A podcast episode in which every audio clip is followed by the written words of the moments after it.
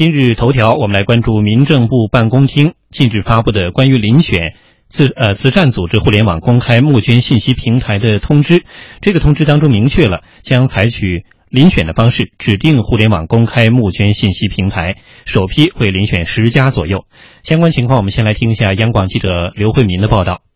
随着互联网慈善的强劲发展。打着众筹公益旗号的第三方募捐信息平台数量呈井喷式增长，但发展却良莠不齐。有些平台成为骗捐者信息发布的主渠道，甚至本身沦为诈骗的平台。将于今年九月一号开始实施的《慈善法》第二十三条明确规定，慈善组织通过互联网开展公开募捐的，应当在国务院民政部门统一或者指定的慈善信息平台发布募捐信息。根据这一规定。民政部近日启动了信息平台的遴选工作。中华社会救助基金会秘书长胡广华：公益作为一个行业，它需要有行业的管理规定。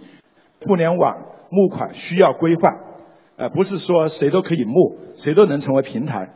通知要求，首批遴选的十家信息平台旨在提供慈善募捐信息发布服务，除运营主体需具有独立法人资格外。信息平台应具有独立的慈善信息综合展示、查询页面和单项募捐页面，具备项目进展反馈、留言评价和在线投诉等功能。需建有专门针对互联网公开募捐的数据安全和备份管理机制，并在全国互联网行业公益慈善领域具有较为突出的影响力，无违法违规等不良信用记录。民政部将对申报的平台进行评审，向社会公开发布通过的平台名单，并对平台进行后续动态管理。胡广华认为，互联网对慈善组织将会发挥越来越重要的作用。其实的公益互联网已经是成为我们目前公益界的一个旋风。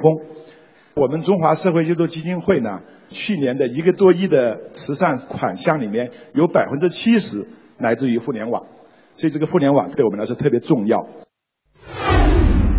的确，这个互联网募捐啊，我们这些年越来越熟悉了。它一直都是以速度快、呃效率高被人们广泛使用。其实回顾起来，十多年前，呃，当时网络出现的时候，聊天室、论坛，再到后来的微博、今天的微信啊，各种求助、募捐信息通过网络传播就是不断，呃，也是解决了不少人的这个燃眉之急。不过呢，随之而来的也有各种诈骗信息，也出过不少事情。我们也通过之前的报道，大家个人的生活中的经历和印象，肯定对这方面的问题也是有很深切的感受。呃，这一次呢出台的这样一个通知，呃，民政部的这样一个办法，其实指向性还是非常明确的啊。那这次呢要把这样一个公开募捐信息平台。指定出来之后啊，刚才讲了有十家，意味今后无论是个人和组织都没有办法随意在网络平台上发布这个募捐信息。换句话说，因为各种原因需要募捐，必须去指定的平台，当然事先要经过严格的审核了。那这个平台的真正的意义和价值，尤其是在未来，它到底能够起多大的作用？两位观察员怎么看？呃，春梅老师，嗯，第一呢是规范。以前的话，你会发现民间慈善往往容易就是。大家感情一来，捐钱，然后有的时候是上当受骗，嗯，然后有的时候你就会发现前端还算良好，但是拿着这么多钱的时候，不是所有的组织和机构都能够有专业化的一个精神，对，那最后呢就会尾大不掉。那么更重要的一点实际上是什么呢？就是有好心，但是能力确实不足，嗯，那最后呢把事儿还给办砸了，嗯，那这些都会带来一系列的问题。所以，面对民间的慈善爱心，能不能够在一个更加专业、更加有效率的平台上进行更多的一个专业的监管？我想这件事情其实就是推进民间慈善的上台阶。嗯，确实啊，呃，大家对这个肯定有感受。一说起来之前的这样一些不规范，还有就是我们心不断被伤的这种感受。呃，刚才春梅老师从这个角度做了一定点评啊，呃，杨超怎么看呢？特别是未来它这个执行起来，怎么样让它真正真正发挥作用？呃，我觉得这个呃，互联网募捐啊，大家可能接触的越来越多了，因为经常我们会在这个微信的朋友圈里头，嗯，呃，就经常会会出现这样或者那，甚至是我呃最近的一个呃接触的这个互联网募捐，就是我的一个朋友，嗯，他转发的，然后他说他的一个同事。的母亲得了重病，嗯呃，他转发的就是在一个呃募募捐平台上，然后讲的他这个他这个同事在讲述他母亲的这样的一个情况，嗯然后希望呃家庭遇到了一个什么样的困难，希望获得一个什么样的帮助。我觉得呃通过整个的这个，我我当时是因为是熟人哈，我非常相信我这个朋友，然后是他的同事，我觉得应该呃。不会有太大的这个出入，嗯，所以我也参与到了这个募捐里头，而且我我经常基本上是，如果是在我的那个朋友圈里头出现了我的朋友证实过的，嗯，那基本上我觉得我都会去信任去参加，嗯，所以呃，这个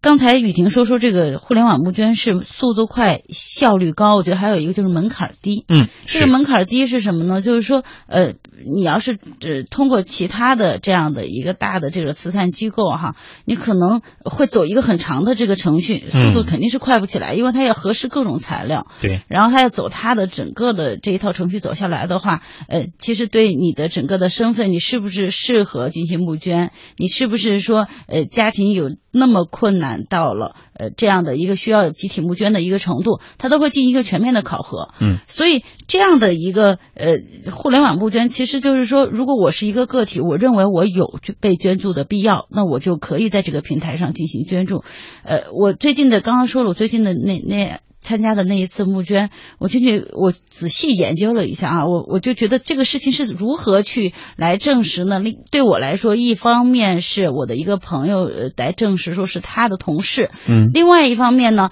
我我仔细的去观察了一下整个平台给你的一个呃，就是说可以提供的让你佐证的这样的一个证据哈，就是它完全是一个人来证明。就是这个人的这样的一个过程，嗯就比如说他他专门有一栏是说，呃，有一些呃你你参与到这里头的网友，你可以来证实这是真的还是假的啊啊，就有好大概我我看到的我参加的那个募捐，当时已经捐了大概三四万块钱了，嗯呃，当时大概有十来个人。都加入到里头来证实，说我证明这个这个是真的。嗯，然后另外底下还有留言，我也仔细看了一下，多数呢就是一些亲朋好友，还有同学，还有好久不见的这种呃朋友啊什么的，和或者是呃分开很久的同学，呃都会帮他来就就是捐一点钱啊什么的，会直呼其名，告诉他说、呃你要坚强，你要挺住什么的。我觉得呃他其实还是一个人。来来，就是通过自己的经历来证实，但是这个相对来说，其实门槛还是挺低的。如果说我能够找到，呃，就是比如说通过不同的身份登录，呃找十几二十个人来证明这确实是真的，然后在底下留言的话，我觉得也很容易。当然。也这个事情是真的，但是你你保不齐说其他的情况上，它有可能造假。嗯，所以我觉得在这样一个层面上说，呃，这个互联网募捐它有它的好处，就是说可以帮助大家很快的解决燃眉之急。嗯，呃但是它也有确实它的这个弊端，弊端是问题哈。对，你怎么去证实这个真实性？嗯另外还有一点，我觉得也是大家需要注意的，就是说，呃，它是困难，可是他倒没到说那么困难的程度。嗯呃，就比如说，呃，咱们之前有过一个争议，说一个大学的一个老师吧，还是一个工作人员，我当时记得是一个团委的工作人员，呃，某一个大学的，呃，他的家里出现了困难，然后去募捐，但是大大家就引起了很大的讨论，这事儿是真的，没错。可是很多人认为说，你一个大学老师是有一定收入的，而且这个收入也不算特别的低。然后呢，你可能家里有房子，有有还还可以。其实你比如说你，有人认为你卖了房子你是可以看病的，但是在这样一个情况下，你为什么要大家募捐？其实就有标准问题。嗯对，就是这个标准呢，谁来审核？对嗯，然后如果在这样一个状态下，呃，我如果说到了这个平台上，嗯呃有的人呃写的这个让你看啊，他整个的这个行文啊，让你会觉得，哎呀，真是眼泪都快掉下来了。如果说我仅仅只是凭谁表达的好，或者说这个故事感人嗯，来进行募捐的话，那他又存在问题了。对，就我本人我不太不善言辞，但是我们家确实是已经是走投无路了。嗯那这样一个情况之下，呃，你你还得看谁这个这个故事写得好，或者这个包装宣传，或者像我们来说的包装宣传的好，我觉得这又是一个，嗯我觉得亟待解决的问题了。嗯所以，我可能在互联网的呃这个募捐的这个过程中，这一个是信用，一个是标准的问题，我觉得是需要好好的去规范，呃，就是不能说。就是如果说我们利用这样的一个好的平台，利用它速度快、效率低，而降低了我们的门槛，或者一直保持这个低门槛的话，那将来就会有很多漏洞可钻。所以还是得解决一些根本的问题啊。这个互联网只是一个平台，一个工具，我们要如何去利用它？现在呢，有了这样一纸通知，当然是好事儿，这种矫正呢会有一定的帮助。但是未来更多的细节，怎么真正能够解决以往我们所关切的问题，这才是未来呃能够良性发展的一个方向。我们也共同期待吧。